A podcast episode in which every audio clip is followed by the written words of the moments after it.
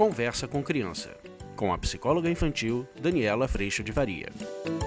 E hoje a gente vai dar sequência nessa série sobre temperamentos. Tema de hoje, vocês que mandaram a pergunta sobre a criança desencorajada. Será que isso tem a ver com temperamento? Como é que a gente pode ajudar?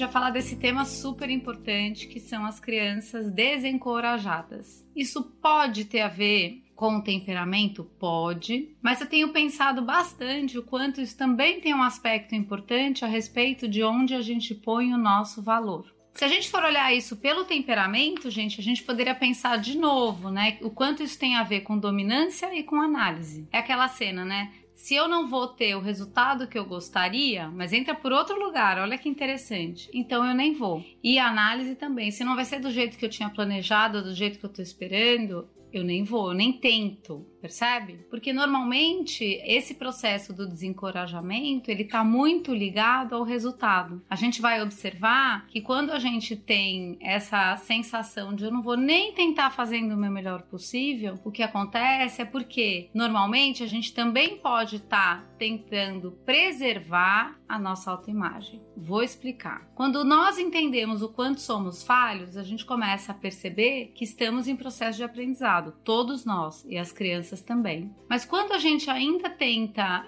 proteger essa imagem que eu tenho de mim, ou seja, isso pode vir por um processo de elogios, isso pode vir por um processo de eu realmente me achar bom em alguma coisa, eu ouvi você é muito inteligente, a gente vai tendo resultados com situações mais tranquilas, e isso vai me deixando super satisfeito com relação a mim mesmo. Percebe o quanto tudo isso vai tirando a gente do aprendizado? O que acontece é que eu começo a olhar situações como essa, por exemplo, mais desafiadoras, onde eu não vou garantir o bom resultado, e começo a não querer vivê-las. Por quê? Porque eu não quero me olhar, me perceber falhando. Você já sentiu isso? Eu já. Aquela coisa de, ah, eu nem vou fazer isso porque não vai dar. Aí eu me preservo de ver não dando, de me ver não conseguindo. E aí eu me mantenho conseguindo. A gente consegue perceber isso bastante quando a gente joga jogos com as crianças, jogos de tabuleiro. Você começa a reparar que a criança, assim como nós, ela começa a escolher os jogos onde ela tem bons resultados. Mas qual é o nosso desafio nessa história toda? É a gente trazer o valor da criança para o processo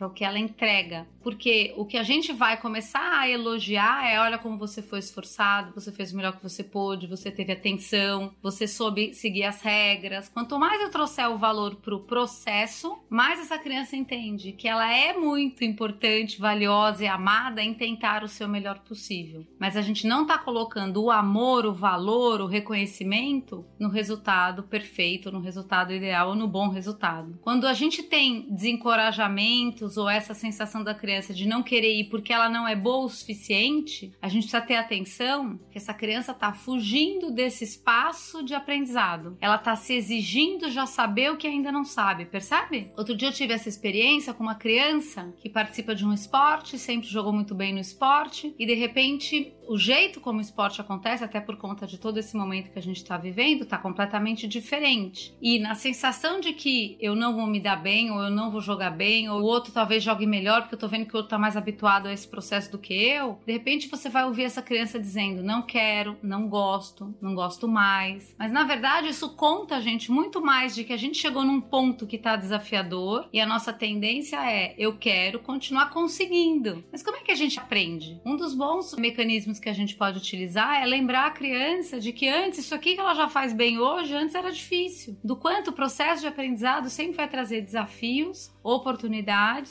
e o quanto a gente vai desenvolvendo recurso, vai aprendendo mesmo. A gente não sabia ler, hoje sabe, não sabia andar de bicicleta, hoje sabe, não sabia nadar, hoje sabe. Você pode ir contando para a criança o quanto todas essas conquistas passaram por processo e o quanto ele fazer a parte dele é, foi a coisa mais importante de todos os processos. E o quanto fazer a parte dele o melhor possível, sim, tem a tendência de porque o aprendizado está acontecendo, essa pessoa está disponível, essa criança está disponível, a tendência é que a gente tenha aprendizado e melhores resultados.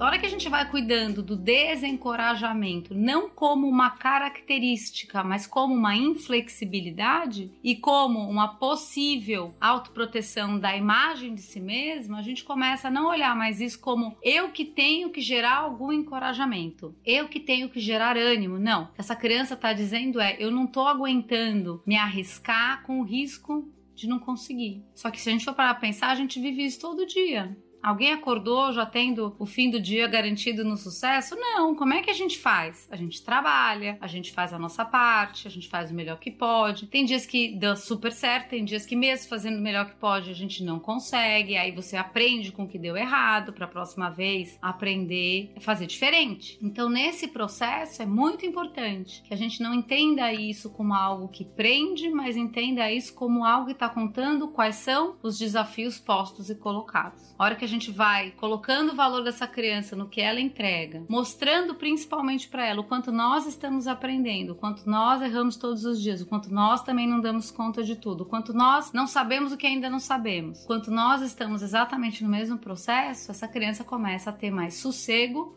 para errar e no sossego para errar, ela tá tendo mais sossego para aprender. Isso é muito incrível, gente, porque são dois caminhos. Um eu vou andar pela expectativa e exigência, e é isso que essa criança tá fazendo com ela. Eu tenho expectativa e exigência que você devia estar tá animado para fazer tal coisa nova. Essa criança também tá na expectativa e exigência que ela já devia saber o que ela ainda não aprendeu, percebe? E aí ela trava, igual você trava, igual eu travo também. Agora, se você vai nessa experiência podendo aprender, aí você tá com o teu movimento aberto. Aí você tá em movimento aprendendo. Um dia você vai estar tá lá confortável com esse assunto também, mas você ainda não está. Mas o ponto é, isso diz quem você é, isso diz o seu valor? Não. Seu valor, ele existe exatamente na possibilidade de se movimentar para a vida fazendo o melhor que você pode, que não é perfeição. E a hora que a gente vai trazendo isso para esse dia a dia, com todos os novos desafios que aparecem, o que a gente está dizendo para essa criança é: eu também estou aprendendo, eu entendo isso aí que você está sentindo. Vamos dar uma oportunidade, vamos experimentar, vamos ver como você se sente, vamos ver como que você lida com esse novo desafio, porque você é muito capaz. Capaz do quê, gente? Capaz de dar conta de tudo? Não capaz de aprender. E isso vai trazendo uma leveza para aquele que aprende muito grande, porque ele não está mais exigido. E aí sim, ele está convidado, estimulado, convidado à responsabilidade, convidado a fazer o melhor que pode, que isso ele pode sim fazer. O que significa resultados impecáveis? Não. O que significa processo, o que significa caminhada, o que significa aprendizado, o que significa movimento. E que em algum momento você vai ter ótimos resultados e vai aprender com isso, com o que, que foi que construiu esse ótimo resultado em outros momentos você vai ter um resultado não tão bom ou ruim e vai aprender o que é que me levou a esse resultado também. Para quê? Para ficar dizendo tudo que você já devia ser, já devia saber? Não, para aprender para a próxima, para fazer diferente. Eu essa semana, gente, aprontei uma lá em casa. Fui fazer um camarão que já é pronto no forno, era só esquentar. E depois eu liguei aquela lâmpada, né, no forno para ficar bem crocante. E aí eu tava Abri o forno, luva na mão esquerda. Você já começou a pensar, né? Eu sou destra. E na mão direita a espátula para eu tirar, porque precisava tirar rápido. Tá bom. E nesta travessa tinha um papel manteiga no forno. Eu emborquei assim a travessa, né, a assadeira, e o papel encostou na lâmpada. O que aconteceu, gente? Fogo! fogo. E aí foi muito engraçado, porque eu tô aprendendo, percebe? Percebe o quanto isso não pesa? Aí você fala pra mim, Dani do céu, pois é. Aí o que que acontecia? A minha filha mais velha gritava, fogo! Você tá pegando fogo! E aquele papel começando a pegar fogo. E o marido dizia, salva os camarões! salva os camarões! E aí eu tentei muito rapidamente tentar pegar os camarões com a espátula. Não deu, o fogo foi mais rápido. E aí eu enfiei camarões, travessa, tudo debaixo da água e apaguei o fogo. Os camarões boiaram um pouco na travessa. E aí eu tirei todos os camarões o mais rápido que eu pude, botei para secar e botei de novo na lâmpada sem papel. E aí o Rogério falava para mim: "A gente vai comer os camarões do fogo?" Não, não, não, não, não. Eles ficaram no meio, assim, não pegou fogo neles. Vamos experimentar. E no fim, não tava igual sem a água, né, gente? Mas deu para comer, tava ótimo. Mas o ponto é o seguinte: o que, que eu aprendi para a próxima vez? Ah, gente. É assim que a gente aprende. Então, o que, que eu aprendi? As meninas falam, mãe, concordo, mãe, acho que é isso aí mesmo. Primeiro, que eu não posso tirar um negócio do forno com uma mão e a mão que eu não tenho mais firmeza. Aprendi essa, check. Então, toda vez que eu for tirar agora alguma coisa do forno, eu tenho esse aprendizado que até antes de ontem eu não tinha, percebe? Vou abrir o negócio, vou catar ou com a mão direita ou com as duas mãos. A mão esquerda sozinha não é uma boa opção. Segundo aprendizado, que eu preciso ter muita atenção com esse tal desse papel manteiga. Então, minha filha falou: Mãe, você sabia que na casa, sei lá quem, eles cortam do tamanho da assadeira, porque deu uma abinha, né, no, na sobra de papel, foi essa abinha que encostou na lâmpada. Aprendi. Vai usar papel manteiga? Ponha do tamanho exato da travessa para não ter rebarba no negócio para pegar na luz. Ou quando for usar a luz, não ponha papel manteiga. Então, assim, olha que super oportunidade.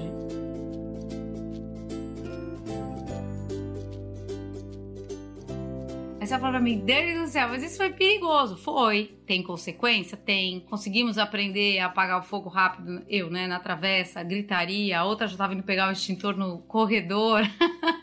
mas que eu tô querendo dizer com isso é que nós vamos falhar. Eu já devia saber que eu já não consigo pegar o coisa com a mão esquerda, que vai emborcar, que vai encostar, que a aba do negócio. Não sabia ainda. Essa falou pra mim, mas tem consequência? Isso tem. E eu vou te dizer, o desconforto de ter passado por isso é o que vai me fazer ter mais atenção para a próxima vez. E é assim que a gente aprende. Como o conforto de fazer a comida deliciosa e ter dado tudo certo, e eu ver como é que eu fiz o processo, é o que me dá a informação para que eu faça de novo dessa forma para ficar tão bom quanto quanto a consequência de ter ficado bom e não ter pegado fogo em nada, percebe? Então, desse jeito, a gente vai caminhando, mas o valor está no melhor possível. Agora, imagina que chegava a turma, em vez de falar fogo, salva os camarões, você já devia ter sabido que isso ia mais me atolar e me fazer não querer cozinhar mais, por exemplo, vamos imaginar, se a gente fosse pensar nesse desestímulo, do que a gente cuidar da situação. Por que, que todo mundo não brigou comigo? Porque todo mundo percebe sabe o quanto também erra. Por isso que a gente trabalha tanto lá no curso online essa perspectiva do quanto somos falhos também. Por que isso? Porque a hora que eu consigo ver o outro botando fogo na travessa, eu consigo ter a compaixão de falar com o outro de lugar de quem também pode não ter botado fogo na travessa, mas fez outra coisa, entendeu? E aí a gente vai caminhando num processo de acolhimento, compaixão, convite à responsabilidade e ao aprendizado. Se todo dia eu continuar daqui para frente tirando com a mão esquerda, com o papel sobrando, com a lâmpada botando fogo na travessa, eu não teria aprendido, percebe? Então, nesse processo processo de aprendizado, a experiência da consequência, ela é muito importante, porque ela às vezes vai ser muito confortável e saborosa, às vezes nem tanto. E nesse processo eu posso aprender só uma coisa, gente: o que que eu vou fazer diferente na próxima vez, ou o que que eu vou repetir na próxima vez, de um processo que eu estou aprendendo nesse dia de hoje. Para a gente lidar com a falta de estímulo, imagina que se eu sou hiper criticado porque eu já devia saber, eu começo a evitar situações novas para exatamente não falhar. Ou se eu sou hiper elogiado, em que eu sou incrível, que os meus resultados são sempre ótimos e tudo mais, eu posso evitar situações desafiadoras para não me perceber menos do que eu estou sendo elogiado. Então, o que que eu vou fazer? Eu vou convidar o aprendizado com todas as falhas do processo que minha consequência me conta que aconteceram e eu vou convidar para o processo no elogio do esforço, no elogio do eu sei que você está fazendo o melhor possível ou te convidando a responsabilidade de fazer o melhor possível. E aí vem um resultado incrível. Imaginar que saiu um camarão fantástico, não pegou fogo em nada. E aí eu poderia ser estimulada nesse sentido a falar: "Poxa vida, que legal, você tirou o camarão no tempo certo, você respeitou o tempo da embalagem, que é um aprendizado também para mim. Você fez tal coisa e tal coisa". E aí isso aqui ficou uma uma delícia. Poxa vida, foi incrível. O melhor possível que você fez foi ótimo. O resultado tá fantástico. Percebe? E nisso a gente vai tendo mais flexibilidade, mais amorosidade, mais compaixão para lidar tanto com a gente quanto com as pessoas que a gente mais ama.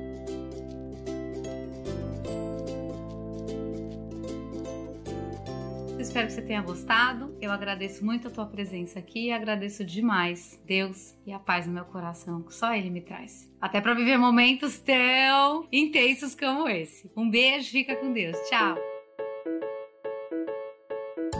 Você acabou de ouvir Conversa com Criança, com a psicóloga infantil Daniela Freixo de Faria. Mande seu e-mail para conversa@danielafaria.com.br.